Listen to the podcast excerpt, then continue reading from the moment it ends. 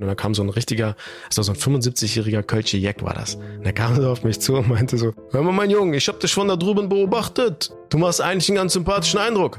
Hast du denn schon mal versucht zu laufen? ja, das war großartig. Also der war, der war so geil. Willkommen bei All Inclusive, dem Podcast der Aktion Mensch.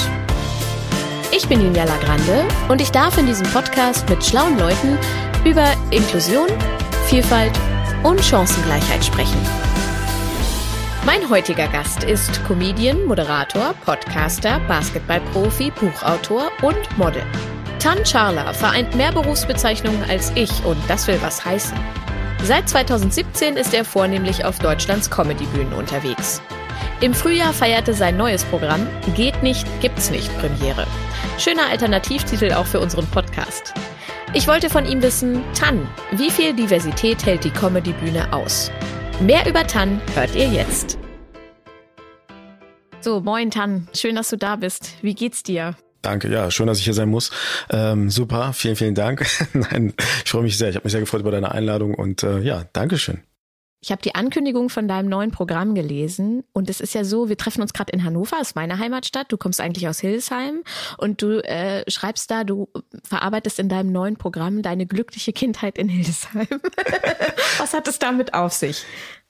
Ja, das ist ähm, tatsächlich ganz lange eine Überlegung gewesen, weil nach dem ersten Programm scheiden sich immer so ein bisschen äh, die Geister, also auch vor allem die Spreu vom Weizen. Viele Comedians ähm, berichten mir davon, dass sie sagen, ah, dann was machen wir denn jetzt? Und so nach dem ersten Programm wird schwierig. Und ich habe halt gedacht, wow, ich erzähle sehr viel immer bei Instagram auch so über meine Mama und über meine Eltern, wie es so war, als als türkisches äh, behindertes Kind in Deutschland aufzuwachsen. Und irgendwie kam das immer gut an. Und da habe ich gedacht, ich glaube, die Leute interessieren sich dafür. Ich erzähle das mal, habe dann so ein bisschen beim Essen, also ich habe meinen Eltern gesagt, oh, heute würde ich mal mit euch zusammen Abend essen. Dann wussten die sofort, wie, was will er denn jetzt von uns? Weil normalerweise esse ich immer getrennt. Und äh, dann saß ich mit den, meinen Eltern zusammen und gesagt, ich, hey, würdest du euch eigentlich stören, wenn ich so ein paar Sachen auf der Bühne erzähle, so über euch? und dann haben sie gesagt, ja, was denn so? Und dann habe ich gesagt, ja, alles. Und dann haben sie gesagt, ja, nö, wenn das nichts Schlimmes ist, ich so, das ist nur Schlimmes, weil das ist meine Kindheit. und äh, nein, die waren total locker und dann habe ich gedacht, ich mache das mal und ja, also dreimal durfte ich es ja machen vor Corona und äh, das hat auch ganz gut funktioniert. Ich glaube, die Leute finden das ganz charmant, wenn man noch ein bisschen über seine Kindheit erzählt. Und hast du das auch? Ich kenne das von meiner Mama, wenn ich einen Text auf der Bühne mache über die Familie äh, oder sie irgendwie was im Fernsehen sieht oder so, dass sie mich danach anruft und sagt, das war, das stimmt ja gar nicht. Das habe ich damals gar nicht so gesagt. Natürlich, vor allem wenn äh, ihre ganzen Freunde auch mit vor dem Fernseher stehen und sagen, dann sagt es ja direkt den Freunden, nee, das, das, ihr wart ja dabei, das habe ich nie gesagt, oder? und ähm, ja, das finde ich immer ganz witzig. Und ich gucke natürlich auch immer, na klar, es ist, du weißt ja selber, wie es ist, du überspitzt es ja in dem Poetry Slam auch immer sehr.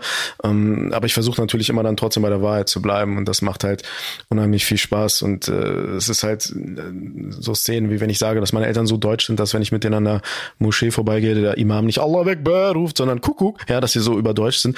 Das ist jetzt natürlich nicht wirklich passiert, aber genauso fühlt es sich an, wenn ich mit ja. meinen Eltern hier unterwegs bin. Und ähm, wo wir gerade bei den beiden Städten sind, äh, Hildesheim und Hannover bewerben sich beide als Kulturhauptstadt 2025. Wir sind große Konkurrenten. Oh ja, oh ja. Was meinst du, welche Stadt gewinnt? Das fand ich so interessant übrigens und äh, seitdem habe ich diesen Konkurrenzgedanken nicht mehr. Als diese ähm, Verlos äh, Verlesung klar wurde, wer ins Finale kommt, Hannover kam ziemlich schnell dran am Anfang und wir Hildesheim ja als letztes und wir dachten, wir sind durch. Die werden niemals eine Stadt nehmen, die so nah an Hannover dran ist und ähm, uns beide mitnehmen sozusagen. Und ich habe mir die ähm, diese diese diese diese die Jury-Entscheidung äh, angeguckt im, im Internet und als Hildesheim am Ende aufgerufen wurde, haben sich die Hannoveraner so gefreut. Und seitdem ist bei mir so ein bisschen dieser Konkurrenzgedanke total weg, weil das war pure, also das war Wahrheit und das war pure Emotion. Seitdem finde ich das cool. Ich habe so ein bisschen das Gefühl, dass ihr ein bisschen favorisierter seid, weil ihr einfach auch mehr zu bieten habt. Wir kommen mit unserer Rübe. Aber ähm, wir sind natürlich. Ähm, also mit unserer Zuckerrübe, ne? Und ähm, wir sind natürlich ein bisschen ähm, ja, in der Außenseiterrolle, aber ich sage immer, das Herz des Neutralen schlägt immer für den Außenseiter. Wir werden sehen. Ich ja, gönne es beiden. Ich gönne es auch beiden tatsächlich. Hauptsache irgendwas in Niedersachsen. Genau. Ähm, ich möchte gerne mit dir so ein kleines Spielchen spielen und zwar ein Assoziationsspiel. Also ich werfe dir Begriffe hin und du sagst mir, was dir zu diesem Begriff einfällt. Eine Anekdote, ein Wort, ein Satz, wie auch immer. Okay, das kann okay. bei mir nur schief gehen, das weißt du, ne? Alles klar, wir probieren okay. das aus. Ja. Ähm, startklar? Ja. Alles klar. Erster Begriff ist Bühne. Aufregung, Leute, Applaus und große Freude. Große Freude Hast du, bist du, äh, kennst du das auch, dass du, also ich war am Anfang so aufgeregt, als ich auf Bühnen gegangen bin, dass ich mich, wenn ich im Zug unterwegs war, irgendwohin, tatsächlich übergeben musste vor Aufregung. Oh, ja. Ist das bei dir auch so schlimm gewesen? Hast du es im Griff? Über, ja, übergeben nicht, vielleicht weil ich nicht Zug fahre, aber das, deswegen fahre ich wahrscheinlich mal Auto, weil ich dann abgelenkt bin ja. und äh, selber die Kontrolle habe darüber, was ich da mache. Äh, ich kann das aber gut nachvollziehen. Ich glaube, das ist ein gutes Zeichen. Ich habe immer, also du wirst wahrscheinlich auch immer gefragt, bist du aufgeregt vor einem Auftritt? Und ich sage dann immer, an dem Tag, wo ich nicht mehr aufgeregt bin, würde ich mir, glaube ich, einen neuen Job suchen, weil das ja mit der Leidenschaft auch zusammenhängt. Und dann gibt es ja auch den Unterschied zwischen positiver und negativer Aufregung. Und wie unterscheidet man das? Da sage ich auch immer, das ist ganz einfach. Wenn du stell dir einfach vor, kurz vorm Auftritt sagt der Veranstalter, sorry, es gibt Feueralarm, wir müssen heute absagen. Bist du dann enttäuscht oder bist du glücklich darüber oder erleichtert? Und daran erkennst du, ob es eine positive oder äh, negative Aufregung ist. Und solange du dich übergibst, solange ich Herzrasen kriege, ich glaube, dann machen wir den richtigen Job. Ja, das glaube ich auch tatsächlich. äh, nächstes Wort ist Behindertenparkplatz. Ja, das ist äh, mein größtes Abenteuer. Also Behindertenparkplatz assoziiere ich immer mit, ähm, mit Kopfschütteln der Leute, den wir nicht sehen, weil ich natürlich äh, erstmal kein Caddy fahre und kein Kombi. Ähm, dann äh, Aufklärung, weil die Leute mich dann im Rollstuhl sehen und sagen, ach ja, oh ja, vielleicht doch nicht so schnell beurteilen darüber. Und ähm, schlechte Laune. Also bei mir, weil mich das voll nervt, weil mir das Recht auf eine Behinderung abgesprochen wird, nur aufgrund äußerer ähm, Bedingungen. Und das finde ich ein bisschen schade, aber ich hoffe, dass sich das ändert. Auch so ein bisschen durch die äh, Show, wo ich das ja ganz klar thematisiere. Nächster Begriff ist Bülent Ceylan. Oh, Herzensmensch. äh, ganz, ganz lieber Kerl und äh, einer der liebsten Menschen, die ich so kennenlerne. Und mittlerweile, ich äh, stelle es auch fest, dass er, egal wer über ihn redet, alle sagen ja dasselbe und irgendwo muss es ja dann herkommen. Und ähm, ich muss mich an dieser Stelle bei ihm auch ein bisschen entschuldigen, weil egal in welcher Fernsehshow ich war, immer kommt, wir haben auch eine kleine Überraschung für dich. Und dann kommt so ein Einspieler von Bülent, wie er mir so ein Video macht. Der arme Mann, der muss ständig Videos für mich machen. Irgendwie anscheinend. Bülent, kannst du noch ein Video machen? Oh nein, nicht schon wieder. ja, und ich würde mir am liebsten schon bei der nächsten Überraschung sagen, lass mich raten, ihr habt bestimmt ein Video. Hast du, hast du heute ein Video von Bülent dabei? Nein. Okay. Dann, ähm, eine ja. Sprachnachricht, nein, Sprachnachricht. genau. Nein, äh, super Kerl. Und man lernt natürlich viele Leute kennen, aber er ist einer, der ja wirklich äh, sehr, sehr herzlich, sehr am Boden geblieben und ein ganz feiner Mensch. Er hat dir mal die Bühne überlassen, ne? Ja, ja. Wahnsinn, Wahnsinn. Magst du das erzählen? Ja, gerne. Das war mein vierter Auftritt überhaupt und es war, du weißt selber, ich weiß nicht, was bei dir war dein erster Auftritt. Wie viele Zuschauer hattest du da so beim Anfang? Wie viele saßen da? Also wenn es viele waren, waren es zehn. Ja, genau. Bei mir auch. genau, also mit 10, 20 kann man schon froh sein als Newcomer. Ja. Und so war es bei mir auch. Und dann war der vierte Auftritt im Tempodrom und das ist ja ein Riesending und irgendwie habe ich gedacht, oh, das wird aber komisch aussehen bei 4000 Sitzplätzen, wenn da nur 20, wie viel wollen die denn abhängen, damit das nicht so groß aussieht. Ja, und dann kam ich da an und da standen da irgendwie tausende von Leuten und ich dachte, wow, geil, mein Management arbeitet richtig gut und Berlin wahrscheinlich, viele Leute, natürlich viele Zuschauer. Und dann komme ich da rein und sehe dann den Bülent im Backstage und er sagt, hi Tan, wir kannten uns schon vorher durch die Bülent Jaylan Show, der hat mich mal eingeladen gehabt.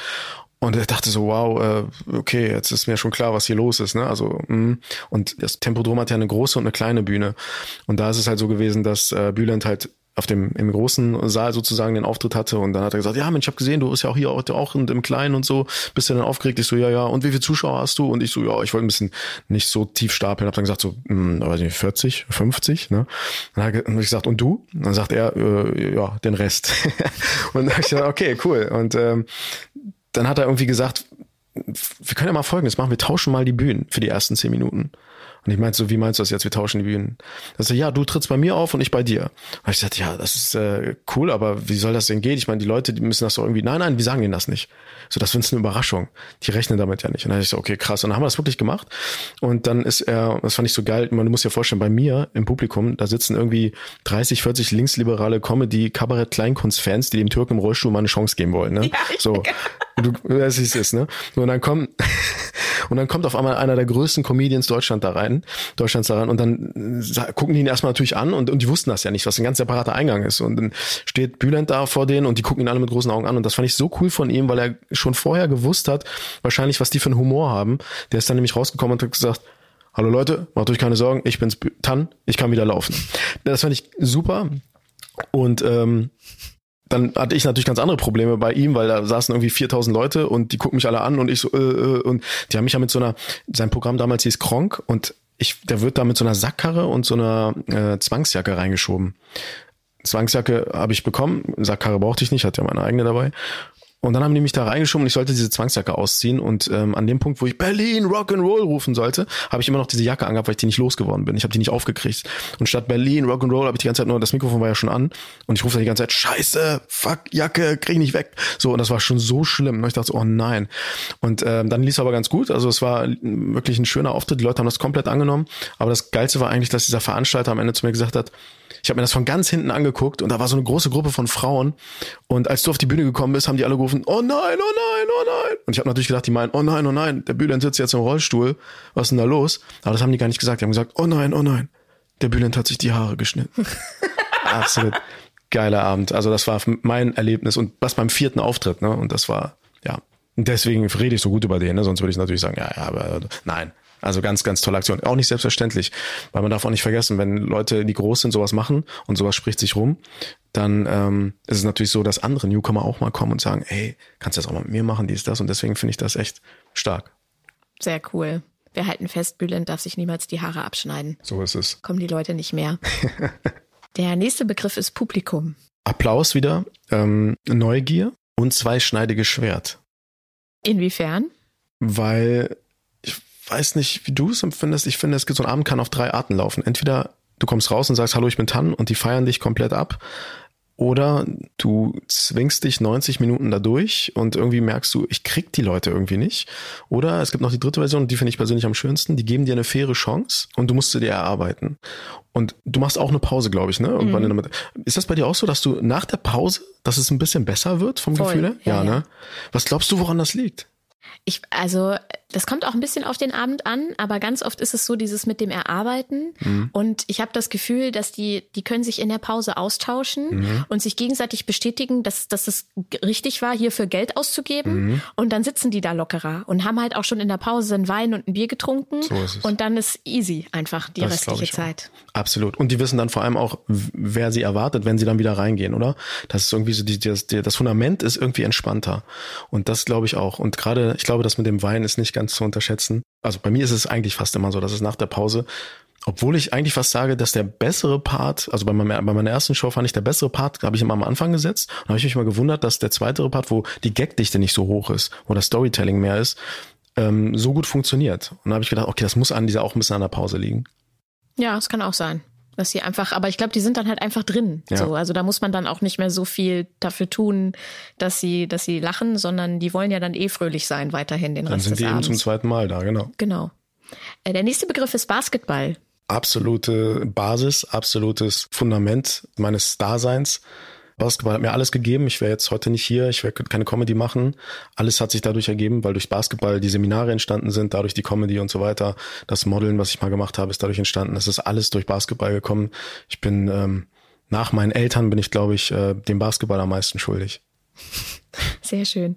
Der äh, nächste Begriff ist Humor. Ganz wichtig, ähm, Werkzeug, Grundausstattung eines jeden Menschen hoffentlich und Transportmittel für ernste Themen und ja, so ein bisschen Allzweckschlüssel, Generalschlüssel auch für Leute, die vielleicht keine Verbindung zum Thema Behinderung haben. Das ist, ähm, glaube ich, der Weg gewesen, um die Leute zu erreichen, weil man muss sich mal vorstellen, ähm, Menschen mit Handicap, die ja eigentlich gesellschaftlich gesehen eigentlich ein ganz trauriges Leben haben und uns geht's ja ganz schlecht. Und dann gehen wir auch noch auf die Bühne und erzählen darüber. Und das ist dann auch noch lustig. Hallo? Und auch noch in Deutschland? Eieieiei. So, und ähm, dazu muss es ja irgendwo ein, ein Instrument geben für, ein Werkzeug geben, damit das überhaupt funktionieren kann, damit man das verbinden kann. Und das ist Humor. Das ist auch meine Erfahrung, dass man äh, so die eigene Lebenswelt oder auch die eigenen Forderungen, die man hat, so ernst und politisch, die manchmal sein mögen, äh, besser rüberbringen kann, wenn man es mit Witz macht, als wenn man es mit dem erhobenen Zeigefinger äh, irgendwie macht. Total. Findest du, empfindest du es als Rechtfertigungsgrundlage, dass wir Humor nutzen müssen? Weil es gibt ja auch Leute, auch in, aus unseren Kreisen, die sagen, ja, es ist aber schon schade, dass wir immer den Humor brauchen, um das irgendwie zu rüberzubringen. Und kann man das denn nicht auch mal ohne Humor akzeptieren, äh, akzeptieren lassen? Empfindest du das auch so? Oder würdest du sagen, also ich empfinde die Forderung, kann man das nicht auch mal ohne Humor akzeptieren, finde ich wichtig. Also ich kann, glaube ich, Sachen gar nicht sagen, ohne da irgendwas Witziges reinzupacken. Mhm. das ist so meine Natur. Weil du keine auch so bist, Ahnung. genau. Ja, genau.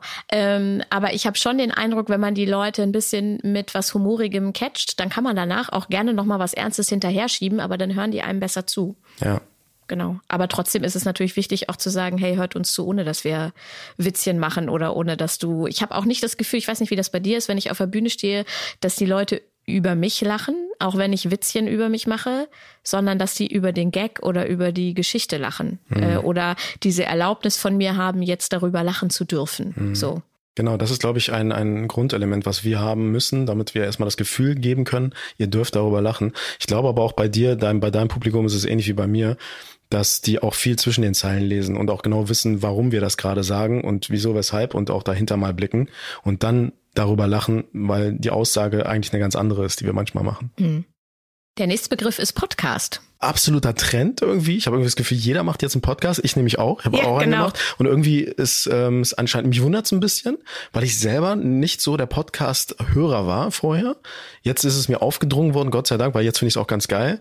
Und ähm, vorher war es immer so, ich dachte, ja, das ist doch aber wie so ein Radioprogramm auf Instant und so, ne? Ist das geil? Weiß ich gar nicht so, muss ich mal reinhören.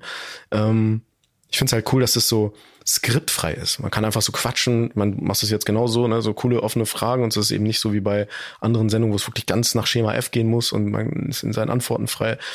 Ich finde das immer cool, gerade wenn auch zu zweit. Was ich langweilig finde, ist, wenn jemand alleine einen Podcast macht. Das finde ich total ätzend, kann ich mir nicht anhören. So, so nur mit sich selbst reden, nur Monolog und ab und zu mal sowas sagt wie, ja, oder wie findet ihr das, Zuhörer? Ja, könnt ihr ja mal irgendwie schreiben oder mal eine WhatsApp schicken an 0162 vier, ich glaube, nee, guck nochmal auf die Seite, da steht die Nummer. und dann denke ich mir so, Alter, geh nach Hause. Was ist das denn für Scheiß? Aber alles andere mit Dialogen finde ich super. Okay. Nächster Begriff ist Fashion Week. Hotel selbst bezahlt, Anreise selbst bezahlt. Kein Geld gekriegt für gar nichts. 2016 hat Tan auf der Berlin Fashion Week gemodelt. Er fuhr zwischen all den gehenden Models über den Catwalk. Für ihn und vor allem für die Medien vor vier Jahren ein aufregendes Ereignis. Ein Rollstuhlfahrer als Profimodel, das hatte es vorher noch nicht gegeben. Inzwischen ist auch die Modebranche zumindest ein bisschen diverser geworden. Tan allerdings kann sich eine zweite Runde über den Catwalk nicht mehr vorstellen. Er bleibt lieber bei der Comedy. Kein Geld gekriegt für gar nichts, aber ein Riesenzeichen. Ach so, und Brasilien fällt mir dazu ein weil nämlich Freunde von mir in Brasilien waren während der Zeit und das wurde, ähm, die waren in so einer Bar, wo der, wo, kein Witz, wo der Generator von Mäusen ange, getrieben wurde. Da sind wirklich Ratten drin gelaufen, damit der Fernseher läuft. Das ist kein Scherz. Und da lief dieser Bericht über mich. Und da haben die so ein Foto von gemacht und mir geschickt und gesagt, ey, du läufst hier in der letzten Hütte. Und ich so, geil. Und aus einem ukrainischen Sender, bei irgendeinem russischen, ukrainischen Sender, fand ich super großartig. Ich weiß auch genau, wer das war. Also die haben sich ja vorher bei mir angemeldet und das war ein total nettes Team. Und äh, das ging, das ging echt so ein bisschen um die Welt. Das fand ich total witzig. Das Interessante war, ich habe das ja gemacht, um zu zeigen, dass das eigentlich völlig normal ist. Aber was du dann gesehen hast, was für eine Reputation das hat, was für eine Rückmeldung und was für ein Oh, oh, da hast du dann gemerkt, so normal ist das anscheinend gar nicht. Mhm. So und irgendwie war das ja eine sehr, sehr interessante und sehr gute und ich, ähm, also ich bereue das null, dass ich das gemacht habe. Vielleicht hast du es ja irgendwie mal bereut und so, weil du musstest auch so komische Sachen tragen und irgendwie hier so ein Federkostüm und hast du nicht gesehen. Und dann habe ich gesagt, nee, Natürlich nicht, weil die mich nicht, eben nicht in so einen Nebenraum gepackt haben mit irgendwie ganz vielen Behinderten, die dann immer hin und her und dafür irrt sich mal ein Fotograf, sondern die haben dich zwischen den Laufenden quasi dazugelassen und ähm, das Publikum ist aufgestanden und hat applaudiert. Aber es war jetzt nicht so ein Mitleidsapplaus, das war wirklich so ein Applaus von wegen, ja, genau, sowas gehört hier auch hin. Cool. Und das fand ich super. Ich finde, hat sich auch äh, in den letzten Jahren einiges getan. Also Total. ich folge so ein paar äh, Models auf Instagram ähm, und äh, die einfach wirklich in Häkchen ganz normal äh, bei den anderen Supermodels mitlaufen, ohne dass es so herausgestellt wird, wie es vielleicht vor 10, 15 Jahren noch so war. Es ist dann eher so eine Freakshow einfach genau. gewesen ist. Freakshow trifft es ganz gut, ja. Nächstes Stichwort ist Inklusion. Ja. Da werden wir wieder beim Thema übergeben. Und äh, ja, also ich hatte mal eine Zeit, wo es mich wirklich genervt hat, dieser Begriff, weil ich das Gefühl hatte, das ist halt ein erfundener Begriff, damit man das irgendwo in so eine Schublade packen kann, so kategorisieren kann, auch politisch. Verstehe ich auch, irgendwie muss man es ja benennen. Dann, äh, du kennst das ja auch, der Begriff verfolgt dich ja auch, egal wo du hinkommst. Und es gibt Leute, die sagen das, wollen es aber eigentlich nicht so richtig sagen, aber müssen sie. Und dann denke ich mir immer so, oh ja, und jetzt habe ich mich wieder ein bisschen damit angefreundet, weil ich jetzt auch einen anderen Bezug zur Inklusion habe. Das hat, man kann sich auch gut dabei über Inklusion und so. Und ähm, ich finde, äh, dass sich, weil sich halt auch wirklich was getan hat. Also es ist ja wirklich so, es ist ja kein, kein Scherz. Es ist ja, in den letzten Jahren hat sich wirklich was bewegt. Und deswegen ähm, nehme ich den Begriff Inklusion auch in Kauf, wobei das eigentlich letztendlich immer noch für mich ein Synonym für Menschlichkeit ist und das eigentlich ein Armutszeugnis für unsere Gesellschaft ist, dass wir Begriffe oder Synonyme erfinden müssen für eben gutes Miteinander. Von daher Du kennst den Spruch wahrscheinlich auch, Inklusion ist erreicht, wenn wir den Begriff nicht mehr brauchen. Das ist mhm. auch so ein Standardding, was wir am Tag wahrscheinlich zehnmal hören. Aber es ist auch so. Ich sehe es genauso und ich hoffe, dass wir da mal hinkommen. Das hoffe ich auch. Letzter Begriff ist Erfolg. Ähm, Weg. Auf jeden Fall ein Weg und harte Arbeit, Kontinuität, nicht stehen bleiben und nicht greifbar vor allem. Darf ich dir eine Gegenfrage stellen? Hm, klar. Was ist, was bedeutet Erfolg für dich? Für mich ist tatsächlich immer so dieses auf eigenen Beinen stehen können. Also unabhängig zu sein und auch so eklig das ist, finanziell unabhängig zu sein.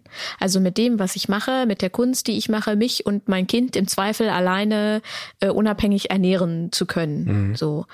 Ähm, genau, aber auch, ähm, dass ich, also ich finde es halt total geil, das zu machen, was ich eigentlich schon immer gemacht habe, so als Hobby. Ne? Also ich habe als jetzt, wir nehmen das hier jetzt gerade auf, das Gespräch, ich habe schon als Fünfjährige in meinem Zimmer gesessen und so mit der Radio, mit dem äh, Rekorder eigene Radiosendungen aufgenommen. Und äh, das ist für mich auch eine Art von Erfolg, das jetzt als erwachsene Person tatsächlich beruflich machen zu dürfen. Ja, so. Ja, genau, aber ich finde, es gibt keinen abgeschlossenen Zeitpunkt, was du sagst mit dem Weg. Also es ist jetzt nicht, dass ich so eine To-Do-Liste hätte und dann hake ich Erfolg ab und das war es jetzt für die nächsten Jahre so. Mhm. Das ist es nicht. Und hast du so ein Oberziel, wo du sagst, das wäre so für mich so das Ding, was ich wirklich erreichen würde, wo ich dann sagen würde, wenn ich das habe, könnte ich in Rente gehen sozusagen. Jetzt gar nicht finanziell, sondern rein von der Ideologie her. Ja, den deutschen Fernsehpreis moderieren. Oh. Wie ist das bei dir? Hast du eins? Die ja. Frage kommt auf meiner Liste erst ganz zum Schluss. Echt jetzt? Aber jetzt nehmen wir sie nehmen einfach wir sie vorweg. vor. Ja. Okay. Also erstmal finde ich das genauso empfinde ich das wie du. Ich finde, wenn man mit Spaß sein Geld verdienen kann, ist das schon mal ein ganz großer Erfolg. Wobei ich auch ganz viel Respekt habe vor Leuten, die eben keinen Spaß haben an ihrem Job, weil sie es einfach für die Familie machen und weil sie ihre Familie ernähren müssen. Da habe ich äh, noch viel, viel mehr Respekt vor als vor uns selbst. Ähm, weil es natürlich einfacher ist, Sachen zu machen, die Spaß machen. Aber Absolut. ich glaube, wenn man das hinkriegt, ist es auch ein gewisser Erfolg. Und ja, zu deiner anderen Frage. Also Deutscher Fernsehpreis moderieren ist, ähm, ich, also ich, ich, ich sage immer, ich bin wirklich ehrlich, ne? Also ich, ich würde jetzt, wenn ich dir das nicht zutrauen würde, zum Beispiel, würde ich sagen, ich glaube, die würden dich das nicht machen lassen. Das wäre, wenn das meine Meinung wäre. In deinem Fall, wenn das so weitergeht mit dieser Denke und Deutsche Fernsehpreis wird ja auch öffentlich-rechtlich, ne? Ist ja mhm. genau. Ich, ich finde das gar nicht so, ähm, das ist wirklich machbar. Ich glaube wirklich, also ich drücke dir echt die Daumen. Ja. Also ich glaube, das kann ich mir vorstellen. Irgendwann werde ich den Fernseher einschalten und dann sehe ich das. Ja, Vielleicht oder du bist im Publikum, so. wir stoßen dann danach an oder ja. so. Ja, oder, oder du holst mich auf die Bühne, genau. um mir einen Bambi zu verleihen. Genau, so machen wir das. Wegen be bester Podcast-Gast äh, in der ersten Folge bei dir. Ja. Genau. Ich finde es total revolutionär, wenn ein türkischstämmiger und auch aussehender Rollstuhlfahrer in einer deutschen Fernsehshow, am besten noch Unterhaltung, ähm, die moderieren würde. Oder vielleicht ähm, in einer Flagship-Serie, vielleicht auch öffentlich-rechtlich, ähm, eine Hauptrolle spielen würde, die man aber vielleicht jetzt nicht so, also jetzt nicht irgendwie als Unfallopfer oder sowas, sondern irgendwas, was überhaupt nicht damit zu tun hat. Also Polizist oder Arzt oder irgendwie sowas. Das wäre, glaube ich, etwas, wo ich sagen würde, hm, das fände ich schon ziemlich geil. Ich glaube aber, auch das ist nicht ganz unrealistisch. Ich glaube, wir sind, es dauert noch eine Weile, aber wir sind auf dem Weg, auf dem Weg dahin. Ich bin mir ganz sicher. Eins darf man ja auch nicht vergessen. Du musst das ja, um das zu erreichen, auch was du jetzt gesagt hast, man muss es ja auch können. Die können dich da ja nicht hinstellen, weil du kleiner bist als andere und mich können sie da nicht vor die Kamera stellen, weil ich im Rollstuhl sitze. Du musst es ja auch drauf haben. So, und ich finde, das ist halt der Respekt an der Sache, wenn die sagen, der kann das halt einfach oder sie kann das halt einfach. Und ähm, also wenn ich mir, ich, muss die ganze Zeit, seitdem du das gesagt hast, dann denken, wie du das moderierst. Ich kann mir das total gut vorstellen. Das würde echt so gut passen. wenn ich da mal irgendjemanden kenne, dann sage ich hier, Ninja, kannst du, kannst du, kannst du so, kannst du Karten in die Hand drücken. Hab ich schon oft gesehen. Wir haben uns das letzte Mal ja auch in Hannover übrigens ja, bei genau. einer Veranstaltung gesehen, ja. ne? Mega. Und jetzt träumen wir gerade schon so von der Zukunft, aber im Moment ist ja, ich habe auf deiner Website gestöbert und das sieht so ungefähr so aus wie bei mir. Verschoben, verschoben, verschoben, verschoben. Mhm. Äh, wie ging's dir in den letzten Wochen mit Corona? Vermisst du das Publikum? Ja, total. Also es ist sehr surreal, ne? Vor allem jetzt die Zeit ist ja noch seltsamer als vorher. Vorher war so ein bisschen Panik, wir müssen alle Masken tragen und so weiter und so fort. Ähm, jetzt weiß man es nicht so richtig. Ne? Also das muss man jetzt, ja, wenn man einkaufen geht schon. Was ist denn jetzt eigentlich? Robert Koch Institut sagt nichts mehr im Fernsehen, Merkel auch nicht. Ist es jetzt vorbei? Nee, irgendwie tragen ja auch noch alle Masken. Also was ist denn jetzt eigentlich? Kommt eine zweite Welle? Wann entscheidet sich die Politik zu sagen, ja, jetzt können wir noch mal raushauen, dass es bald eine gibt oder was? Oder gibt es dann wirklich eine? Ich weiß es nicht. Also es ist irgendwie eine ganz komische, ungreifbare äh, Situation gerade und äh, beruflich ist es natürlich eine Katastrophe. Und mir kann auch keiner erzählen, dass er das cool findet, vor Autos aufzutreten oder sowas. Also ähm, ich habe da auch mit vielen Kollegen gesprochen, die sagen, also wir leben ja von den Emotionen, du ja auch. Und das ist, ich habe das äh, zum Glück nicht machen müssen. Ähm, ich habe es oder ich habe es abgesagt, weil ich dachte, hm, ich weiß nicht, ob mich das erfüllen würde so. Und ich hoffe, dass das halt natürlich bald vorbei ist. Ich hatte jetzt zwei, drei Auftritte wieder nach Corona. 50, 60 Zuschauer mit riesen Abstand, war total super, aber gar nicht so wegen der Comedy an sich, sondern weil dieses Gefühl, weil da war es natürlich nur Leute, die das erste Mal wieder was gemacht haben. Und ähm, wenn die das mit dir teilen, finde ich großartig, weil ich ein bisschen das Gefühl habe, vielleicht auch du in deinem Bereich, dass wir es nicht ganz so leicht haben, weil die ganz Großen natürlich jetzt auch so ein bisschen zu uns runterkommen, was die Locations angeht und, und so ein bisschen vielleicht auch die Zuschauer in Anführungsstrichen wegnehmen, weil wir jetzt so ein bisschen in derselben Liga größentechnisch spielen. Und auch die Zuschauer vielleicht, wie siehst du das? Glaubst du, die Leute sind eher so drauf, dass sie sagen, ach guck mal, hier im Nachbardorf nächstes Wochenende, wir haben eh nichts vor. Äh, da gibt's so einen Newcomer-Comedian, da gehen wir mal hin. Ich glaube, das wird wegfallen. Ich glaube, die Leute werden jetzt eher gezielt irgendwo hingehen, weil die Psychologie dahinter ist, naja, wenn wir uns was holen, dann lohnt es sich wenigstens für den Bart oder für den Jelan oder für äh, Markus Krebs, wie auch immer. Wie siehst du das? Glaubst du, dass die Leute gezielter wohin gehen werden? Das glaube ich auch auf jeden Fall. Ja, ja. Ich glaube, dass wenn man jetzt äh, gerade irgendwie äh, aufstrebend war oder noch nicht so eine Fanbasis aufgebaut hat oder so, dann wird es auf jeden Fall super schwer, weil ich glaube, erstmal gibt es weniger Auftrittsmöglichkeiten, weil die Häuser die Gelegenheiten, die sie haben, dann damit füllen, was, also damit sie Geld verdienen, was auch Zuschauer bringt, so. Äh, und dass die Leute tatsächlich sich gezielt aussuchen, wo gehen sie, wo gehen sie hin und was gucken sie sich ähm, an. Und ich habe auch viel im Freundeskreis so, äh, dass die sagen, ich, ich gehe nur irgendwo hin im Sommer, wo es Open Air ist. Also mhm. die auch noch gar nicht, selbst wenn kleine Kinos wieder aufmachen oder so, sagen, das ist ihnen immer noch zu gefährlich. Das, das machen sie nicht so richtig. Ja. Lieber Open Air. Absolut. Aber ich habe mich auch, ich habe auch äh, die Autogeschichte habe ich mich gegen gewehrt und mhm. äh, abgesagt, weil ich dachte, das ist irgendwie komisch. Ich habe so ein, zwei Online-Lesungen gemacht mhm. und auch das fand ich total weird, mhm. äh, weil wie du sagst, wir leben ja von den Emotionen und wenn du dann äh, deine Nummern da erzählst und oder Geschichten vorliest und du weißt normalerweise an dieser Stelle, auch nicht immer, aber normalerweise lachen die Leute und das trägt dich ja auch über so einen Abend und dann laberst du dann so eine leere Kamera 90 Minuten lang, das fand ich total komisch.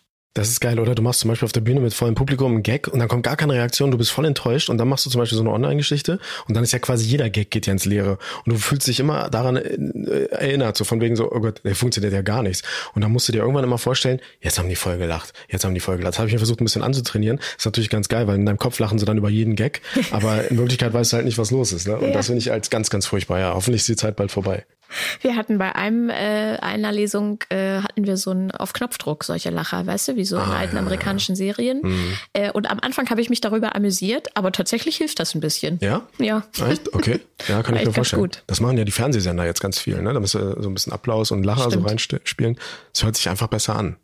Sogar Fußball, ne? Also auf Sky, ich gucke, ich bin ja ein Fußballfan, die haben eine Tonspur, da haben die ähm, Zuschauer äh, Stadiongeräusche simuliert richtig mit, wenn der Ball daneben geht, oh, und wenn er reingeht, Jubel und, und äh, Pfiffe und alles, haben sie richtig, da sitzt einer und spielt das mal ein. Und das, das stelle ich mir geil vor, wenn da jemand mega. sitzt und dann immer den ja, richtigen ja. Knopf zur Reaktion äh, genau. finden muss. Ja, aber viel, viel angenehmer. Also so ein ruhiges Stadion mit gar nichts und so ist wie beim, und Open Air, wie, wie empfindest du das, wenn du Open Air spielst? Weil das ist auch eigentlich eher was für Musik, oder? Ja, ich finde das immer schwierig, äh, wenn es so Stadt, äh, Stadtfestatmosphäre ist. Hm. Weil ich finde, da geht dann auch viel verloren. Genau. Ähm, aber wenn die Leute äh, kommen, gerade jetzt, die sind ja auch, ich habe das Gefühl, das Publikum ist auch gerade super dankbar, also dass es überhaupt irgendwas gibt. Und ich glaube, dann ist es ein bisschen einfacher. Ja, denke ja. ich auch. Wir haben vorhin schon kurz drüber gesprochen, ähm, wie reagiert das Publikum, wenn du auf die Bühne kommst. Ne? Also ich kenne das bei mir so, beim Slam war das ganz oft so, ich bin, die Leute stellen das Mikrofon runter, wenn sie mich ansagen und es ist immer noch zu hoch und ich gehe auf die Bühne und man merkt, bei manchen Sälen so eine komische Anspannung und ich mache das Mikrofon runter und sage, ja, ich muss das erstmal behindertengerecht einstellen und dann ist wie so ein Aufatmen und ah, sie weiß selber, dass sie klein ist. Mhm. und dann hat man so ein, dann ist man so reingekommen mhm. irgendwie. Wie ist das bei dir? Genau dasselbe und das habe ich mir auch gedacht und deswegen ist ja mein erster Gag auch, wie ihr sehen könnt, bin ich halt gehandicapt und schon von Geburt an und ihr könnt es euch schon denken, richtig, ich bin Türke. So, dann blinkst du links und biegst aber rechts ab und das finden die Leute super und dann ist so eine, der Applaus und die Lacher, die da kamen an der Stelle, waren für mich immer so, also ich habe, ich würde sagen, 70, 80 Prozent eher Erleichterung bei den Leuten. Und das ist genau wie bei dir auch wahrscheinlich. Also du hast es ja eben auch gesagt, wenn du in einem Slam bist oder in einer Mixed Show, dann bist du halt einer von vielen. Und dann wissen die manchmal gar nicht, wer überhaupt da ist an dem Abend oder die hören den Namen und wissen gar nicht, wer du bist. Und dann kommst du auf einmal im Rollstuhl da reingefahren. Am Anfang hatte ich so ein bisschen das Problem, dass ich das Gefühl hatte, dass die Leute noch gar nicht so richtig wussten, sitzt der eigentlich wirklich im Rollstuhl oder nicht? Weil das kann ja gar nicht sein, dass der hier jetzt auftritt und so selbstbewusst ist und so. Vielleicht macht er das nur wegen den Gags. Und wenn die das denken, dann hast du schon verloren. Weil wenn das auch nur ansatzweise sein könnte, dann bist du natürlich äh, unten durch. Also wenn sowas wäre, ne? das habe ich dann Gott sei Dank immer so in der, in der Vormoderation, habe ich das immer den, den Moderatoren gesagt, könntet ihr vielleicht sagen, dass ich eigentlich auch Rollstuhl-Basketballer bin, ähm, weil dann ist das Thema durch. Dann wissen die, mhm. okay, der Typ sitzt auch sonst im Rollstuhl. Und dann, seitdem die das gemacht haben, hatte ich irgendwie ein leichteres Leben. Aber bei Soloshows, wo die Leute nur wegen dir kommen, das ist ein bisschen familiärer. Ne? Da hat man irgendwie das Gefühl, ah, die natürlich, die kommen nur wegen dir und da ist die Grundeinstellung auch eine andere.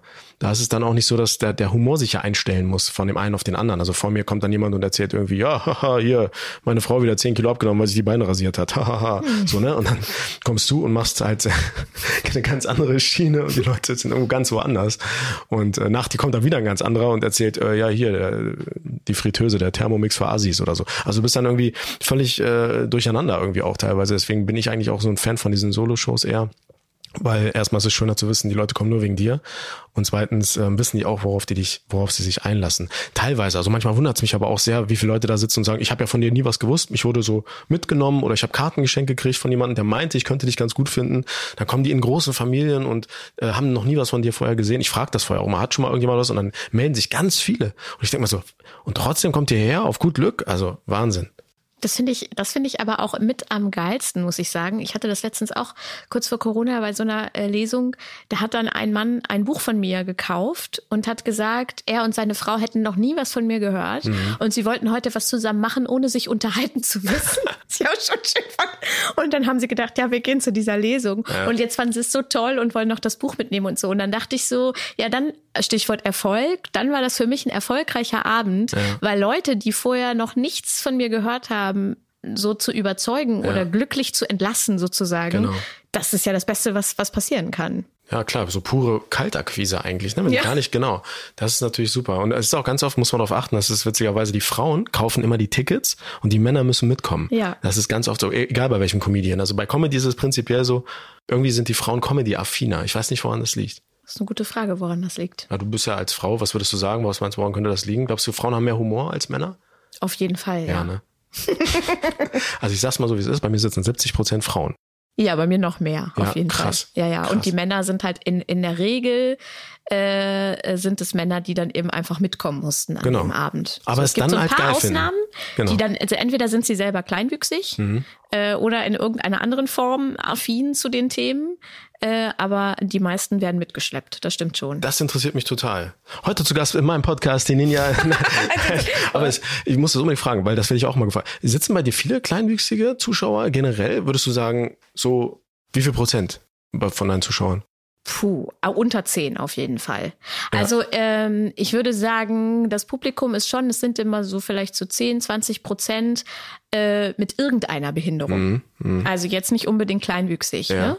Und äh, weil ich ja das auch ein bisschen so zum Thema mache in meinem Programm und die sich dann trotzdem, weil so gewisse Erlebnisse, kommen wir vielleicht auch gleich noch drauf, sind ja schon ähnlich, ähm, sich angesprochen fühlen. Aber äh, die meisten tatsächlich, äh, tatsächlich nicht. Das mhm. sind so, zumindest so wie ich es äußerlich sehen kann, ja. äh, Otto Normalverbraucher. Mhm. Ja. Und bei dir? Ähnlich. Also ja. genau, die Veranstalter sagen immer zu mir, ähm, es sind mehr Rollstuhlfahrer da als sonst, aber jetzt nicht irgendwie wirklich super viele. Also ich würde sagen, im Schnitt sitzen da vielleicht sieben, acht Rollstuhlfahrer und der Rest ohne Behinderung, würde ich also auch so vom optischen Eindruck erstmal so. Aber du, wenn du dann ins Gespräch kommst, merkst du natürlich oft auch eine gewisse Verbindung oder eine Affinität, sowas wie, ja, mein Vater, der saß dann auch mal im Rollstuhl oder ich habe selber irgendwie andere Probleme oder wie auch immer.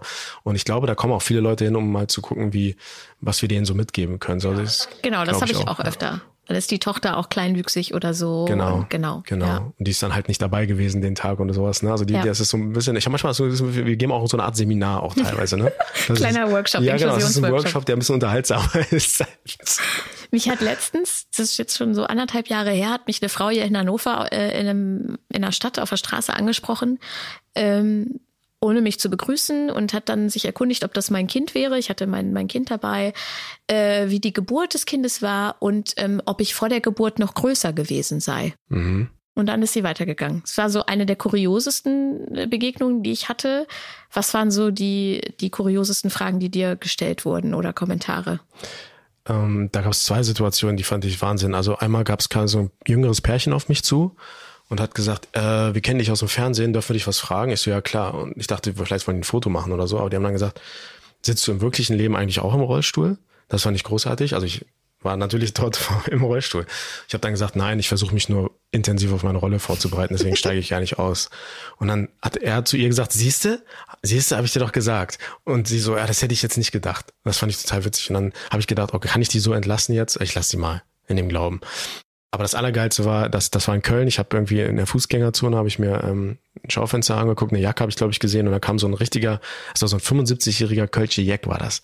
Und er kam so auf mich zu und meinte so, hör mal mein Junge, ich habe dich von da drüben beobachtet. Du machst eigentlich einen ganz sympathischen Eindruck. Hast du denn schon mal versucht zu laufen? Ja, das war großartig. Also der war, der war so geil. Das ist, glaube ich, die lustigste Frage. Ich glaube, das ist auch meine Top Number One Frage gewesen, die ich bis jetzt hier hatte. Weil du hast ihm das auch überhaupt nicht böse genommen, weil er halt einfach total locker war und voll offen. Ich bin sogar mit dem, ich saß mit dem dann noch zusammen, hab noch ein Bierchen getrunken. Es war wirklich, war genau nebenan war ich so, her, komm mal mit. Und das erzähle ich auch in meiner Show.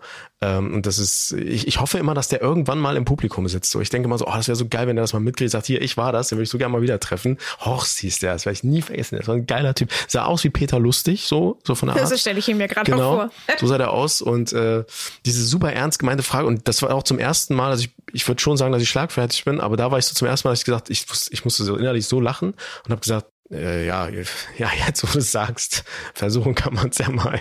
Also super geiler, geiler Typ gewesen und auch eine Top-Frage. Ja, das ist so bei mir so ähnlich die Frage, äh, warst du, warst du schon immer so klein? Warst du schon immer so klein? Also, die Frage schon kommt. immer so klein? Und dann denke ich immer so, nein, äh, ich habe dieses Benjamin Button-Syndrom und meine Mutter hat mich mit zwei Meter zehn Genau. aus sich herausgepresst. Ja. So, also ja, natürlich war ich das. Du siehst aber natürlich auch noch sehr jung aus. Wirst du oft auch mal als vielleicht Kind oder irgendwie sowas? Oder also, ja, Kind nicht unbedingt, also aber nicht so, Kind, aber so ein Teenie, Teenie, schon genau. ab und Mhm. zu auf den ersten Blick. Ähm, und auch das war äh, tatsächlich noch mal extremer, als ich dann mit dem Baby durch die Gegend gegangen bin. Also Mhm. da hatte ich auch so zwei, drei Begegnungen, vor allen Dingen auch mit älteren Herrschaften, Mhm. äh, die dann äh, sich irgendwie gefragt haben, ob ich jetzt mit 14 Mutter geworden bin Ah. oder so. Ja, ja. Okay. Aber schön. Ich meine, es ist ja schön, wenn man fürs Fernsehgeschäft noch weiter jung aussieht. Das, das will man ja eigentlich. Das stimmt. Aber komisch, dass, dass das damit assoziiert wird, wie, wo man gerade im Leben was steht. Das ist ja so, als wenn du sagst, was, was sind Sie für ein Arzt? Und er sagt Kinderarzt und du sagst dann, ja, schade, dass Sie nicht zu Ende studiert haben. Ja. Ja? Also das ist ja irgendwie schon krass, ne? Ja, das stimmt. Wenn du an einem neuen Programm arbeitest, wie, wie machst du das? Wie gehst du daran? Ich überlege mir erstmal, was könnte die Leute überhaupt interessieren und ähm, was könnte man wirklich erzählen, was ähm, kann ich aus meinem Blog, den ich manchmal dabei habe und mir was aufschreibe, so raushauen. Ähm, welche Bereiche, welche Themen. Ich bin ja ein Storyteller, Comedian ähm, und kein Punchliner sozusagen und ähm, deswegen ist es mir schon wichtig, dabei auch zu bleiben, weil ich halt natürlich Sachen aus meinem Leben erzählen will und es passieren halt immer wieder Sachen, die ich erzählen kann. Mm, Wie jetzt zum Beispiel auch, also ich habe jetzt schon wieder Material für ein drittes. Also es ist Wahnsinn, was alles so los ist. Ich habe jetzt äh, vor, den Motorradführerschein zu machen, übrigens ganz normalen Motorradführerschein. Das ging schon los, als ich da in dem Laden war und mir Motorräder angeguckt habe und der ganze Laden mich natürlich angeschaut hat und ich gesagt habe, ja, guten Tag, ich würde gerne mich gerne auf Motorrad setzen und mal gucken, ob ich mit diesem bisschen Kraft in den Beinen die Maschine überhaupt halten kann. Und dann hat er mir so eine Maschine rausgeholt aus diesem ganzen äh, Fuhrpark und dann habe ich mich da vom Rollstuhl auf das Motorrad gesetzt und alle Leute haben mich angeguckt und ich dachte, jetzt musst du was sagen. Und dann habe ich gesagt, ja, ich weiß, normalerweise läuft das immer andersrum. So, und dann haben die erstmal sich alle kaputt gelacht und dann hatte ich die alle und ähm, dann war alles gut. Und dann, ähm, das ist eine Sache, die kannst du halt sofort erzählen. Ne? Und genauso wie wenn du halt, das ist ja auch kein normales Motorrad, sondern eine Shopper. Und das ist äh, ein Türke, der eigentlich Rollstuhlfahrer ist, auf einer Shopper vor so einem Harley-Laden. Ne? Das musst du dir mal vorstellen. Und da kannst du so viele Sachen erzählen, die dann wirklich passiert sind. Und so entsteht das halt. Also ich, ich versuche immer noch, und das, ich hoffe, dass ich da nie hinkommen werde, dass ich komplett erfinden muss. Ich hoffe, dass ich nie dahin werde, dass komplett für mich geschrieben werden muss und dass ich mich dann darauf einlassen muss, sondern dass es andersrum läuft. Aber ich glaube, dass äh, es passiert so viel in unserem Leben, dass man immer, man muss halt immer gucken, man muss dieses, und das ist ja der Anspruch als Künstler auch an uns selber, dass man halt eben nie drüber ist, finde ich, dass man nicht zu flapsig und nicht zu albern wird, dass man aber auch immer noch weiß, hey, ich mache immer noch hier Kabarett und Comedy. Und das ist, glaube ich, so diese Herausforderung und vor allem dieses Phänomen, und das kennst du bestimmt auch, du, du sitzt zu Hause und schreibst ein, ein, ein, ein Gag oder einen Text oder irgendwas und denkst ja, oh, du bist an die Grenzen deiner Genialität gekommen. schmeißt quasi den Stift noch weg und denkst ja so, ah, und dann nix mit dem Kopf und weißt genau, das ist richtig geil. Und dann spielst du das und dann hörst du die Grillen zirpen und denkst, das kann doch nicht sein. Habt ihr den nicht verstanden oder was? Der ist doch super. Ja, ich habe so ein Ding, ich habe ich hab erzählt von einem arabischen Barbier. Also der hat einen Barbierladen aufgemacht und hat sich dieses Gebäude gekauft und das war vorher eine Kneipe und die hieß Bierbar. Und der hat das einfach umgedreht. Und dann dachte ich mir, wie geil ist das denn? Und die Leute so, hm, ja, okay, verstehe. Und ich dachte so, hä? Grammatik. Gut. Das ist doch mega. Ja, und dann erzähle ich aber irgendeinen Kack, wo ich so denke, oh, das ist mir so peinlich, den überhaupt zu bringen. Und die Leute lachen sich darüber tot. Und da wird mir mal klar, alles klar, Tan, du hast den Humor definitiv nicht erfunden. Das musst du dir erstmal klar machen, ja. Und äh, du musst dich auch trauen, Sachen zu machen, die du selber vielleicht gar nicht so lustig findest, die aber halt andere lustig finden. Und dann entsteht so eine Show. Ja, das kenne ich auch. Machst du das so, dass du dein Programm vorher an Leuten austestest? Das habe ich diesmal zum ersten Mal nicht gemacht. Ähm, ich habe meine Premiere gleich eiskalt zum ersten Mal vor in Hannover, hier äh, übrigens in, äh, im Pavillon war das, glaube ich, genau, zum ersten Mal ganz ohne Probe gemacht. Und das war, ging so. ich hätte es vielleicht bei ein, zwei Sachen hätte ich machen sollen. Die, zwei, die nächsten Termine waren viel, viel besser, muss ich sagen, auch von der Stimmung, aber vielleicht auch, weil ich selber sicherer wurde dann. Und ja, es war, ähm, es ist besser. Also ich würde es jedem empfehlen, immer mal wieder die Bits, die einzelnen Sets äh, vor kleinerem Publikum auszuprobieren. Vor allem eben, weil man selber nicht immer einschätzen kann, was jetzt gut funktioniert und was nicht und was auch vielleicht von der Dynamik her auch gut funktioniert und von der Tonalität her. Eigentlich muss man so einen Text wirklich viel trainieren. Der erste, das erste Programm lief so gut, dass ich diesmal gedacht habe, ach, das wird ja auf jeden Fall kein Problem. Und da habe ich ganz viel geändert zwischen der ersten und zweiten Show und da hat man gemerkt, also in Hamburg war die zweite und das war eine ganz andere Welt. Du hast das vorhin schon gesagt, wir sind manchmal so in der Rolle, dass wir äh, so einen Workshop geben auf der Bühne. Hast du das Gefühl, selbst, dass du ein Role Model bist oder ein Vorbild? Oder wird dir das zurückgespiegelt? Uns wird natürlich immer so ein bisschen auch auf, äh, auf, auf den Leib geschrieben, dass wir auch im Sinne der Inklusion und der Aufklärung unterwegs sind. Ne? Und ich sage dann egal, immer, was wir machen. Egal, was ich wir könnte machen. eine Hose kaufen und ich mache das im Sinne der Inklusion. Genau, ja, du ja. brauchst dich, du brauchst nur sagen, hallo, ich bin Ninja und das war's. Dann bist Ja. du schon im, im Sinne der Inklusion unterwegs gewesen. Und ich sage dann immer, ähm, so unromantisch es vielleicht auch klingt, aber ich bin eigentlich auf der Bühne, um zu unterhalten. Also für mich ist der, der, der Sinn des Ganzen ist, dass ich die Leute zum Lachen bringen möchte. Was ich halt auch mal als ganz großes Kompliment ansehe oder was ein schönes Zeugnis am Ende ist, ist halt immer, wenn du sagst, boah, ich habe es geschafft, dass 90 Minuten lang keiner auf sein Handy geguckt hat. Das ist halt auch immer so eine Sache, wo ich sage, das ist top. Und dann kommt natürlich mal, ja, und ne, sie machen ja für die Inklusion und so. Ja, mache ich eigentlich nicht. Es ist halt nun mal so, dass das Ganze auch einen äh, gesellschaftspolitischen Aspekt hat und immer mitschwingt. Das ist ja überhaupt keine Frage und das ist auch gut so. Aber das ist nicht der Hauptkern, weil sonst würde ich nur auf Inklusionsveranstaltungen gehen und nur sagen, niemals aufgeben und seht doch mal, wie ich das gemacht habe und ich bin ja so, so geil und äh, das kannst du nicht, das geht nicht. Und äh, finde ich auch schade, dass es, es gibt ja Leute, die das machen. Und ähm, ja, ist nicht so ganz so mein, mein Geschmack so, muss ich sagen. Auch wenn ich manchmal merke, dass es manchmal mal jemand versucht, nicht nur im Comedy-Bereich, auch in anderen Bereichen, wo ich so das Gefühl habe, naja, die beruhen sich schon sehr auf ihrer Behinderung und dann merkt man auch, dass das Publikum auch eher nur wegen der Behinderung dann sagt, ah ja, das, da müssen wir jetzt drüber lachen, weil wenn wir das nicht lustig finden, dann kommen wir in die Hölle. So. Und das darf nicht passieren. Das arbeitet ja total gegen das, was du oder was ich mache. Muss man halt schauen, dass man da vielleicht nicht zu sehr auf dieser Inklusionswelle rumreitet, sondern sagt, hey, erstens mache ich, weil es Spaß macht, zweitens ist es lustig und drittens, mein Gott, jeder Comedian, jeder Poetry Slammer ist das Wichtigste, sorry, ich muss doch immer mal überlegen, worüber ich rede. Das ist doch das Wichtigste, das ist das Thema. Was nehmen mir die Leute ab? Was liegt nah an mir dran? Und das ist bei uns halt nun mal einfach so. Es gab auch mal eine Phase, wo ich gedacht habe, ist es vielleicht so gut, so viel darüber zu sprechen? Und irgendwann merkst du ja auch, die Leute haben da ja keinen Bock drauf. Also du, du kannst nicht 90 Minuten lang nur darüber quatschen. Wenn jemand dick ist und auf die Bühne geht, dann erzählt er auch nicht die ganze Zeit, wie es ist, dick zu sein. Das nervt dich irgendwann. Wenn ein Italiener oder ein Türke dann sagt er die ganze Zeit, ich bin Italiener, ich bin Türke, weil, weil, weil. Das, das geht mir auch auf den Sack. Mhm. Und irgendwann musst du davon wegkommen. Ich glaube aber schon, dass du es immer mal wieder als Werkzeug natürlich aufflammen lassen darfst. Das gehört ja nun mal zu dir. Du solltest ja auch nicht künstlich wegdiskutieren. Und da die richtige Mischung zu finden, ist, glaube ich, das richtige Rezept. Ich glaube, das hat auch viel mit Selbstbewusstsein zu tun, bei gerade bei Künstlerinnen und Künstlern mit Behinderung. Ich brauchte eine ganze Weile, ähm, um mir selbst sozusagen einzugestehen, dass Leute mich fragen, ob ich auftreten möchte oder mich buchen, weil ich gut bin in dem, was ich mache und eben nicht weil ich klein bin und dann als kleine Frau da auf der Bühne stehen soll. Das war bestimmt bei ein, zwei, drei Terminen immer auch mal ein Grund, aber ich würde ja trotzdem nicht engagiert werden, wenn ich nicht auch gut wäre in meinem Job. Und das ist ja das, was du, was du sagst. Ne? Du musst die Leute trotzdem, wenn die zu dir kommen in die Show, die wollen ja trotzdem lachen. Also die kommen ja nicht, um sich einen Türken im Rollstuhl anzugucken, vielleicht auch im Ansatz am Anfang, aber gehen dann nicht mehr mit diesem Gedanken nach Hause. So. Mhm. Es schwingt immer mit. Also du hast vorhin Poetry Slam ange angesprochen. Bei uns gibt es ja auch diese Slams, diese Comedy Slams. Und witzigerweise, wenn es eine Jury gab, ähm, bei der Bewertung am Ende, erster, zweiter, dritter. Ich weiß nicht, wie es bei dir ist. Ich bin ganz auffällig, ganz oft Zweiter geworden. Und ich glaube, das liegt einfach daran, dass die natürlich untereinander nichts sagen wollen, oh, das macht er jetzt nur, weil der im Rollstuhl sitzt oder so.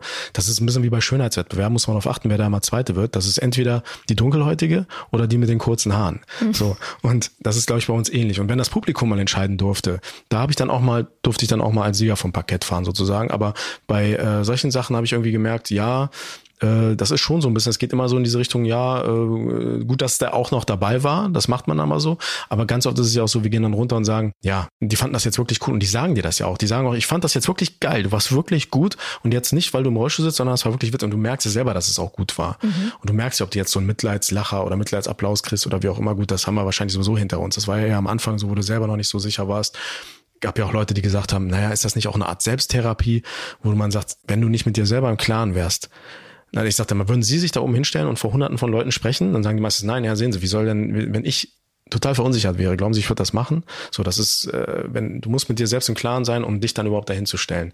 Und dann äh, bin ich genauso aufgeregt wie der Nächste, der dann drankommt und genauso enttäuscht, wenn es schlecht läuft, wenn der, weil es bei dem anderen schlecht läuft. Und das muss man den Leuten manchmal klar machen. Stichwort Verunsicherung. Bei mir hat das auch, war das ein langer Weg, ne? So, also ich finde irgendwie Pubertät ist ja eh schon scheiße und wenn man dann noch in irgendeiner Form anders ist als die anderen, äh, dann ist das sehr anstrengend. Zumindest habe ich das sehr anstrengend empfunden, so mit meinem Leben und meinem Körper irgendwie klarzukommen. Das hat eine ganze Weile gedauert. Wie war das bei dir? Auch, vor allem weil es so phasenweise war. Ich hatte erst eine eingeschränkte Lauf, äh, ein Laufbild. Ich war ja gehbehindert sozusagen und bis ich 20 war, war das ein schleichender Prozess mit meiner Behinderung Spina bifida, dass es dann so mit der Zeit schlechter wurde und da habe ich gemerkt, ja, mh, der Rollstuhl, der ja wie so eine Art Planet um mich herum schwirrte, der kam dann immer näher und immer näher, bis ich dann irgendwann gemerkt habe, okay, jetzt ähm, bist du ein Vollzeit-Rollstuhlfahrer. Und klar ist das ein Vorteil, wenn man sich dran gewöhnen kann, wenn es so ein schleichender Prozess ist. Ich glaube, das ist immer noch leichter, als wenn man einen Unfall hat, aufwacht und plötzlich kann man nicht mehr laufen. Ich glaube, das stelle ich mir sehr, sehr schlimm vor. Und ich glaube, das ist bei mir so ähnlich wie bei dir auch, dass wir einfach Glück hatten, erstmal von der Persönlichkeit her, dass wir, glaube ich, schon gewappnet sind, so generell für schlechte Erfahrungen und aber auch das Umfeld natürlich, ne, was einem das Leben auch erleichtert hat, sage ich mal. Also Familie, Freunde, in deinem Fall dein Kind wird dir wahrscheinlich auch sehr, sehr viel geben, ist wahrscheinlich dein Ein und alles. Und das sind so Sachen, ähm, die sehr, sehr hilfreich sind. Und ich kann Leute verstehen, die in so einer Situation, weil das Umfeld eben nicht so gut ist, auch ein bisschen daran kaputt gehen, ähm, wo ich immer sage, versucht euch auf jeden Fall irgendwas zu suchen, ein Instrument, was euch hilft. In meinem Fall war es ja auch der Basketball zum Beispiel. Das kann aber auch Angeln sein, Singen, Tanzen, vielleicht äh, äh, auch ein Psychologe. Vielleicht ist es halt auch in die Richtung, dass es auch gut ist. Das habe ich, hab ich zum Beispiel auch gemacht, als ich in so eine schwierige depressive Phase gefallen bin, nachdem ich in den Rollstuhl gekommen bin. Das hat mir auch sehr, sehr viel geholfen. Und am Ende, wir haben schon am, nach dem vierten oder fünften Mal gar nicht mehr über das Thema Behinderung geredet, sondern einfach nur das Gespräch.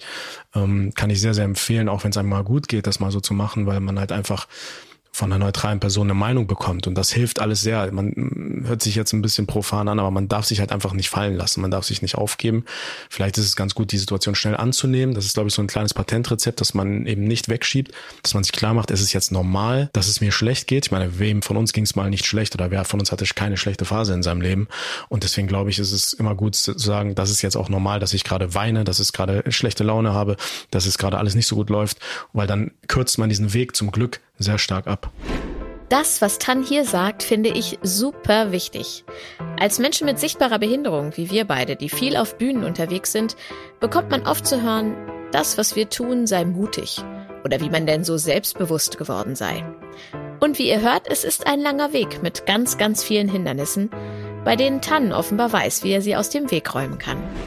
Ich habe ähm, im Vorfeld so ein altes Freundebuch bei mir zu Hause gefunden und habe geguckt, was ich da als Berufswunsch eingetragen habe. Und tatsächlich habe ich Moderatorin dahin geschrieben. Wann hast du das da reingeschrieben? Da war ich so zwölf Ah, großartig. oder so. Ja, und gut. das fand ich total krass. Ich habe in der Schule schon so ein paar Sachen äh, moderiert und so, aber dass ich am Ende irgendwie doch das geworden bin, was ich da hingeschrieben habe. Was hast du da damals hingeschrieben? ähm, Dolmetscher. Aha. Weil ich der Meinung war, dass ich die Welt retten kann, weil ich Deutsch und Türkisch sprechen konnte als Kind. Das war immer mein, mein Job. Und ich dachte, also mein, mein Wunschjob. Und irgendwie habe ich gedacht, naja, klar, ich kann auch beides und so. Ne? Das war in der Kindheit war das was Besonderes so. Ja, das war so ein bisschen meine, meine, schon immer, was ich machen wollte. Ich glaube, wenn ich nicht, das wäre vielleicht auch eine gute Frage. Was, was würdest du machen, was denkst du, was du machen würdest, wenn du nicht kleinwüchsig wärst? Das finde ich eine super gute Frage. Äh, und tatsächlich habe ich da schon öfter drüber nachgedacht. Ähm, und vermutlich äh, wäre ich aber auch irgendwie auf die Bühne gekommen. Also äh, ich habe auch lange Ballett getanzt und hatte auch eine Weile überlegt, ob ich vielleicht mich an einer Schauspielschule bewerbe. Und die Frage ist natürlich, ob ich da genommen worden wäre und so. Aber ich habe das damals nicht gemacht, weil ich dachte, wer besetzt denn in seinem Stück die Julia mit einer kleinwüchsigen Schauspielerin? Also ohne, da gibt's vielleicht Leute und die machen das dann, um daraus wieder so ein Marketingpaket zu, zu schnüren, ne? Aber nicht so, dass es jetzt Julia und die ist, wie du sagst, auch für so eine Fernsehserie oder so, die ist halt nebenbei auch äh, kleinwüchsig. Und das konnte ich mir nicht vorstellen. Und deswegen habe ich das dann, habe ich das dann verworfen. Vielleicht wäre es das gewesen. Könnte sein, ja. Also Ja. eine gewisse Bühnenaffinität hattest du schon immer dann. Ja. Ja. Und du?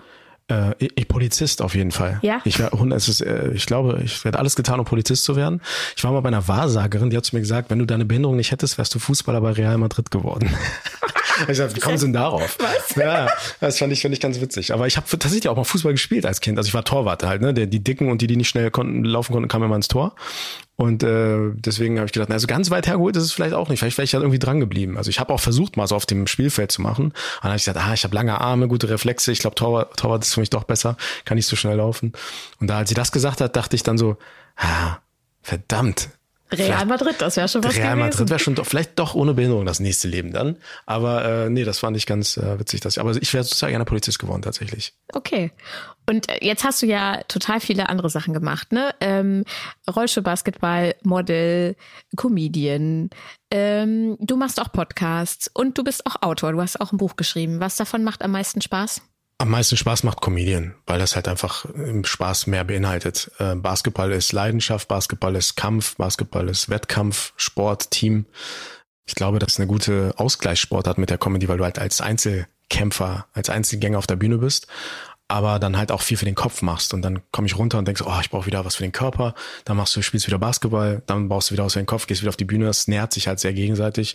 Auto hat auch sehr viel Spaß gemacht, wobei ich mir das leichter vorgestellt habe. Ich dachte, oh, schreibst du erstmal so ein Buch. Ja, so machst du das mal ganz easy so und dann kriegst du natürlich immer wieder vom Verlag, also erstmal die bestimmten Techniken.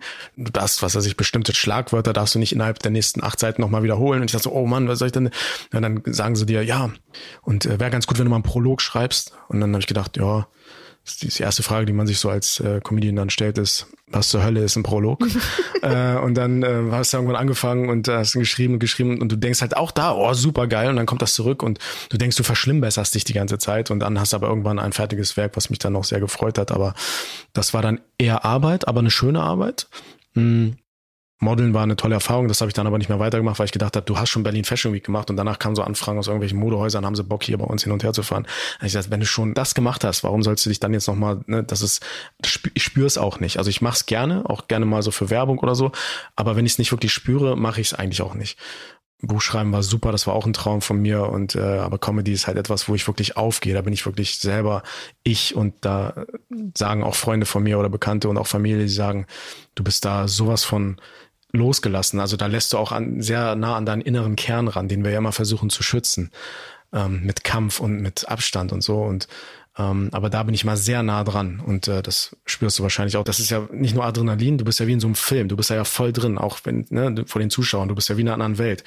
Ich weiß nicht, wie es bei dir ist, wenn es dir zum Beispiel auch nicht gut geht ähm, oder wenn es dir mal schlecht geht, gesundheitlich, familiär, wenn du mal Streit hast mit Freunden, dann ist es ja unheimlich schwer, Leute zum Lachen zu bringen, weil es dir selber nicht gut geht. Aber ich finde trotzdem, dass das gut funktioniert, weil es einfach nochmal eine ganz andere Tür ist, durch die du gehst, wo du echt alles erstmal kurz vergessen kannst, wo es dann in der Pause dich vielleicht nochmal einholt, aber sobald du wieder rauskommst und die Leute schauen dich an, die damit ja überhaupt nichts zu tun haben mit deiner persönlichen Situation, das ist eigentlich fast schon sogar ein bisschen hilfreich und schön. Ja, ist wie so ein Tunnel einfach, der, genau. der Spaß macht.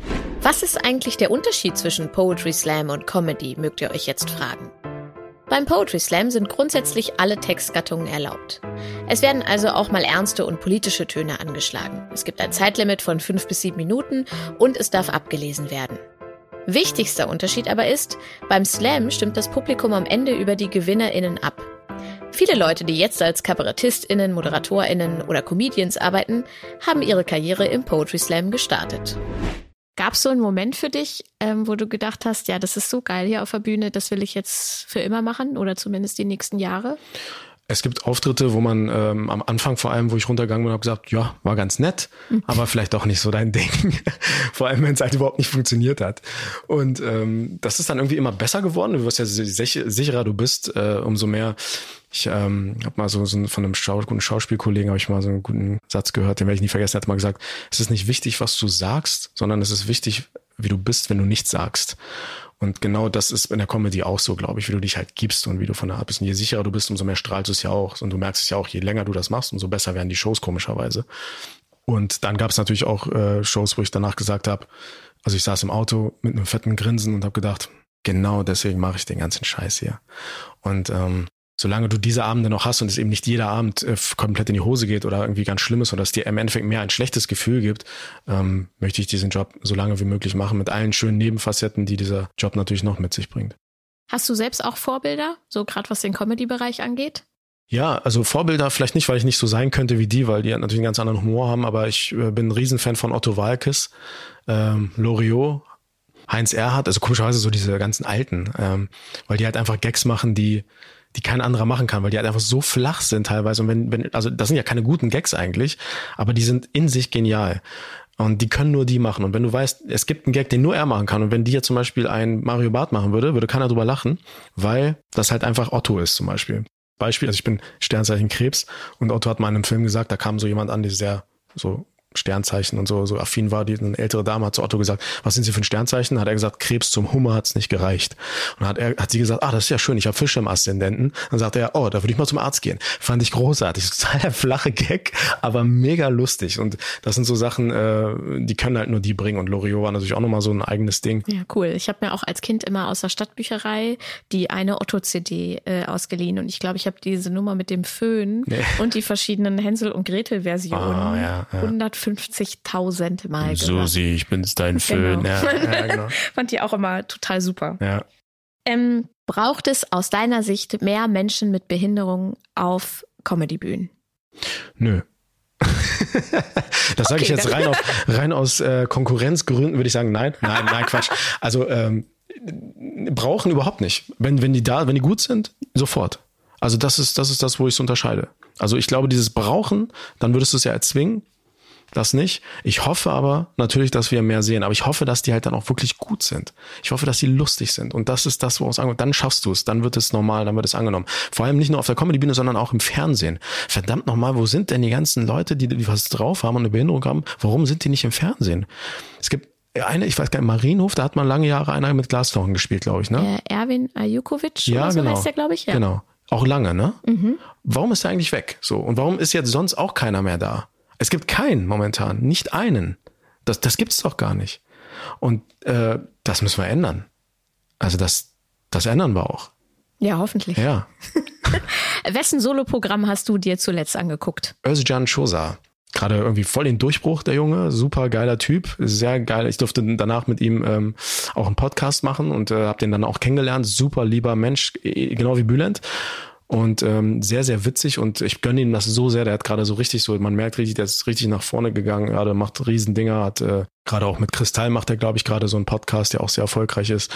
Und ähm, super, super Typ. Und ja, das war das letzte Solo, was ich mir angeguckt habe und ich gucke mir sehr gerne Solos von Kollegen an, wo ich immer sage, die sind so ein bisschen in unserer Liga, so ähm, ich, ich nenne es mal die, die große Blase der Mittelmäßigkeit. Das meine ich gar nicht böse, aber das ist ja einfach ein Riesenraum, wo es dann nochmal so einen Zwischenschritt gibt und dann nochmal ganz oben. Aber ähm, dieser mittlere Bereich, wo es wirklich viele gute Leute gibt im Newcomer-Bereich und auch schon die Leute, die länger dabei sind, die gucke ich mir auch sehr, sehr gerne an, weil mit denen kann man sich natürlich auch gut mal so ein bisschen vergleichen, auch mal schauen, hey, wie machst du das, wie machen die das, was ist ähnlich, warum funktioniert es bei dem, warum bei dem nicht. Sehr interessant. Machst du das auch? Gehst du gerne zu Kollegen, wo du sagst, die sind so in meiner ja, Range? das mache ich schon, genau. Also ähm, was ich zum Beispiel nicht so mache, ist mir Slams anzugucken, wenn ich selber nicht auftrete, weil ich da das Gefühl habe, da habe ich in den letzten zwölf Jahren irgendwie alles schon gesehen und mhm. gehört. Mhm.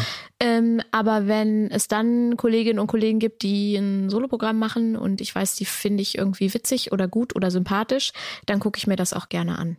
Wie ist das bei dir, wenn du, äh, also so ganz einfach gedacht, wenn du irgendwo auftrittst, wie ist das mit den Bühnen? Sind die barrierefrei? Kommst du da hoch? Wie, wie, wie, wie organisierst du dich da? Wie hm. ist das? Das ist eine sehr gute Frage, weil die meisten Theater natürlich immer irgendwie Altbau sind und ähm, anscheinend war früher nicht ansatzweise daran zu denken, dass es ähm, auch nur überhaupt einen Rollstuhlfahrer geben könnte, der auf die Bühne kommt. Also da war es gerade mal so, dass sie gesagt haben, okay, wir haben mal so zwei, drei Sitzplätze als Zuschauer für die. Also es war wohl anscheinend nicht so denkbar und ich finde das mal total toll, wie das immer geregelt wird. Manche bauen extra eine Rampe, die dann mehr oder weniger ähm, 90 Grad Steigung hat. Wo man dann sagt, wo du mich auch fragen, finde ich super, dass sie mich vorher fragen, kommst du alleine hoch? Dann sage ich, Alter, wenn ich da hochfahre, ne, dann muss ich gucken, dass ich nicht rückwärts aus dem Stuhl falle. So steil habt ihr die gebaut, aber trotzdem gut von euch. Ähm, die schieben dich dann halt hoch, ne? Das ist dann halt so. Was ich halt immer versuche, also es, es gibt auch Bühnen, die sind äh, barrierefrei, das ist aber ganz, ganz selten. Also aber nicht, weil sie halt an Rollstuhlfahrer gedacht haben, sondern eher an schweres Geschütz, ne? Wegen Instrumente, Boxen oder sowas, weil die müssen ja auch hochgeschoben werden. So gesehen sind barrierefreie Bühnen eigentlich für alle gut. Aber die meisten sind es halt nicht. Was ich immer versuche zu verhindern, ist, dass die, dass das Team von dem, von dem Veranstalter mich vor den Zuschauern auf die Bühne heben muss. Das ist immer kacke, weil dann machst du das und dann erzählst du zwei Stunden darüber, wie selbstständig du durchs Leben gehst. Und das ist halt immer ein bisschen super optimal, ne? Und äh, geht konträr. Aber es ist ähm, trotzdem immer geil zu wissen, weil überall, wo Leute sind, gibt's halt Hilfe und es gibt immer eine Möglichkeit. Und wenn es mal nicht anders geht, dann mache ich das natürlich auch mit diesem hochgehoben werden. Dann machst du halt mal einen Gag draus, dass ihr habt ja gesehen, wie ich ganz allein hier raufgekommen bin und dann, dann zeige ich auf die beiden Leute und sage ganz großen Applaus nochmal für mich, wie ich hier hochgekommen bin, so und dann drehst du da, machst du einen Gag draus, ne? Und na, da kannst du ähm, viel mitspielen, aber es ist äh, ganz, ganz interessant zu sehen, dass halt einfach überhaupt nicht ansatzweise daran gedacht wurde, dass es sowas gibt. Wie ist das denn bei dir? Also du musst du immer eine Stufe, du müsstest eine Treppe haben, aber es gibt ja eigentlich immer, ne? Du hast wahrscheinlich weniger Probleme. So eine Probleme. Stufe gibt's immer, genau. Mhm. Dann vielleicht nicht an jeder Seite der Bühne oder mhm. so. Da muss ich dann muss ich dann vorher ein bisschen gucken. Ähm, aber das ist äh, tatsächlich relativ unproblematisch ja. meistens. Also mein Problem ist dann eher, äh, dass die Spiegel in der Umkleide so hoch hängen, dass ich mich dann vom Handy schminken muss. Ah, okay, ja, oder so, wenn ich da noch was nachziehen muss oder sowas. Das habe genau. ich auch, das Problem. Ja, ja. siehst du, genau. Äh, Gibt es so eine, äh, so eine Solidarität zwischen Comedians mit Behinderung, die auftreten? Hast du da das Gefühl oder versucht, versucht man sich da eher so zu vermeiden? Du hast gerade auch schon gesagt, aus Konkurrenz Gründen? So wie, wie, wie ist das? Oder ist das überhaupt kein Thema für dich? Ich glaube, jeder, der dir sagt, dass er da überhaupt gar keine Konkurrenzsituation sieht, der lügt, ähm, weil man das nun einfach nicht sagt. Ähm, das ist aber Quatsch, weil man mit jedem, der auch nur ansatzweise etwas Ähnliches macht wie du, das muss ja gar nicht mit der Bindung zu tun haben, ähm, irgendwo ist das eine Konkurrenz. Wie man damit umgeht, ist, glaube ich, der Unterschied. Es, es kommt ja auch mal ein bisschen darauf an, wie der andere auf dich zukommt. Also es ist ja auch im, im Alltag ist es so. Jetzt kommt eine Klassikerfrage. Wenn zwei Kleinwüchse sich in der Stadt begegnen, die sich nicht kennen, grüßen die sich? Oder kennt ihr euch? Ja. ja. das ist natürlich der absolute Hammer und das haben wir ja auch. Und äh, ich habe irgendwie das Gefühl, bei Rollstuhlfahrern ist es so, dass er so ein bisschen das Konkurrenzdenken, also wenn ich einen Rollstuhlfahrer auf der Straße treffe, dann guckt der meistens meinen Stuhl an und denkt sich, glaube ich, wieso hat der geilere Speichen als ich? Ja, bei welcher Krankenkasse? Genau, ja. weil, genau, so ist es. Wann geht's für dich wieder los? Im Herbst hoffentlich so ein bisschen? Genau, im Herbst ist dann eigentlich so ähm, verschoben dass das im Herbst weitergehen kann. Und ich hoffe, dass, ähm, ja, also ich persönlich glaube so ein bisschen, na, es gibt so zwei Möglichkeiten. Entweder, wenn der Impfstoff raus ist, dann wird es wieder Normalität geben. Oder ähm, ich glaube, der Chef von Eventem hat das mal gesagt, ich glaube, vor 22 wird es nicht diese Normalität geben, die, ja, hoffen wir es nicht, aber ich glaube, dass ähm, die Leute langsam wieder kommen werden, dass es nichts ganz so sein wird wie vorher, bevor es tatsächlich psychologisch gesehen ist es, glaube ich, sehr beruhigend zu wissen, es gibt jetzt einen Impfstoff, jetzt können wir wieder überall hingehen. Ich glaube schon, dass die Normalität zurückkehren wird, auch zeitnah. Aber ob das dieses Jahr passieren wird, da bin ich noch sehr skeptisch. Ich hoffe natürlich schon. Ich hoffe, dass ich im Herbst meine Tour weitermachen kann. Aber ja. Ich habe letztens gestern so ein schönes Meme gesehen, äh, wo stand, ähm, Time Traveler, welches Jahr haben wir? Und dann sagt die andere Person 2020 und dann sagt der Zeitreisende, ah, das erste Jahr der Pandemie. Ja. Die Person sagt, das was? Genau. da habe ich so gedacht, ja, wahrscheinlich ist äh, tatsächlich das. So dieser erhoffte Tag, ab jetzt geht alles wieder ganz normal. Du, du bist wie alt? 36. 36, also wir sind ungefähr gleich alt. Das ist ja ganz witzig, weil du, ich, ich denke auch manchmal nicht nur äh, wegen Corona, aber ich denke immer so, oh Mann, 90er und so, ne, war alles so Michael Jackson, Michael John, Baggy Hosen, Backstreet Boys, äh, geile Zeit und jetzt ist 2020 und 2019 und so. Was jetzt? Äh, Ingwer. Ja, also irgendwie hast du das Gefühl, wo sind eigentlich so diese alten coolen Sachen so oder warum gibt's keine neuen alten coolen Sachen so? Und dann diese Klassiker fehlen mir momentan irgendwie. Ne? Also es ist so, ähm, ja, ich bin mal so gespannt. Ich habe irgendwie so ein bisschen das, das Gefühl, dass gerade wie so eine Zeit leben, in der Gesundheitsbewusstsein irgendwie sowas ganz, ganz Großes ist. Umwelt kommt auch wieder was Gutes. Aber mir fehlt so ein bisschen so dieses, ah, dieses Dreckige. Ja, hoffen wir, dass das bald wieder kommt. Das, das Dreckige. Ich auch ne? cool. ja. Genau. Tan, danke, dass du da warst. Danke für das tolle Gespräch. Danke dir, dass ich hier sein durfte und äh, ja, sehr, sehr cooles, cooler Podcast. Ganz viel Erfolg weiterhin damit. Vielen Dank.